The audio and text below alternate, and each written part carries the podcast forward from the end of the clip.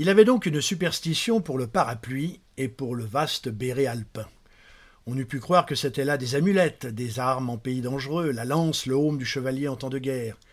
Il ne les quittait qu'à la dernière extrémité, comme un roi sa couronne et sa main de justice dans ces contes de fées où on les voit encore posés sur la table de nuit pendant le sommeil du monarque. On ne savait quel fétichisme les lui faisait garder partout. Le parapluie entre ses jambes, tel un grand sabre d'artilleur, ou encore sous son derrière, sur les banquettes des cafés et des trains, et le béret bien enfoncé sur la tête. Une fois qu'il était assis, il le repoussait en arrière et on voyait ses cheveux blonds qui se rebiffaient en boucles rondes, car il faut dire qu'il était beau comme les dieux des médailles antiques, avec un corps plus robuste que souple, pratique et sûr comme les meubles d'autrefois. Il s'en servait avec égard et exigence, sans indulgence ni fioriture, comme il se doit, scientifiquement. Il plantait carrément ses coudes sur la table et portait lentement son fromage à sa bouche, au bout de son couteau personnel. Il avait de la rudesse et de la précaution.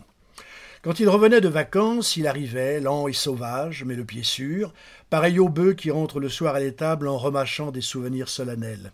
Il rapportait des œufs de l'auberge natale, des œufs tout chauds, auréolés par le halo de leur couleur blanche, l'âme même tiède encore de la maison lointaine, où la dame des ballets féeriques balayé par le vent du col, regarde défiler les oies, les chèvres, les clients, le mulet comme dans un tableau de genre rustique au cinéma. Le mulet grossit, les oies rapetissent, Amélie passe dans un coin de l'écran et sa tête devient immense.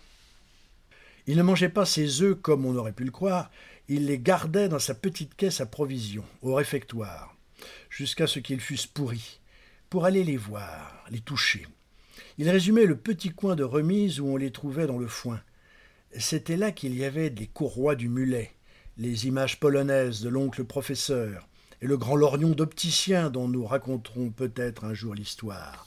C'était le bizarre laboratoire de ses magies, de son autre monde. L'univers y changeait d'indice de réfraction.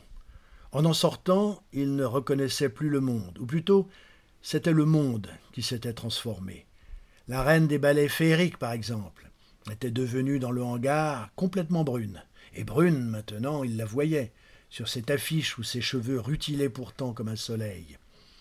Telle était la magie des œufs et du hangar. Il transubstantiait la matière. Car il y avait en lui de l'idolâtre, du nègre. Le parapluie, le béret, les œufs n'étaient pas ses uniques fétiches. Il aimait les bagues à dessous, les choses qui brillent, les cartes postales à paillettes, il achetait ses bagues dans le son, les jours de foire, et les cachait auprès des œufs, dans son coffre du réfectoire. Le répétiteur disait à l'heure du goûter, quand on avait distribué le pain Vous pouvez aller dans vos caisses. C'était un droit bien difficile à exercer, même dans une école d'hommes serpents, car ces caisses étaient minuscules. Mais tout le monde savait qu'aller dans sa caisse, c'était aller y prendre un morceau de chocolat, de saucisson ou de fromage. Celle d'Étienne était un coffret jaune qui fermait avec un cadenas.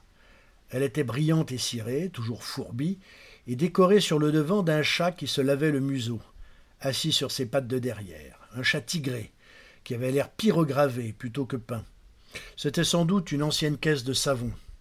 Je la vois encore avec ce chat dans le placard, éblouissante au milieu d'autres en bois blanc ou tapissés de papier peint. Il essuyait du revers de sa manche avant de l'ouvrir lentement. Elle était pleine, comme un nid de pis de choses bizarres et précieuses, et qui brillaient soit par elles-mêmes, soit en vertu de quelque symbole que nous ne savions pas discerner.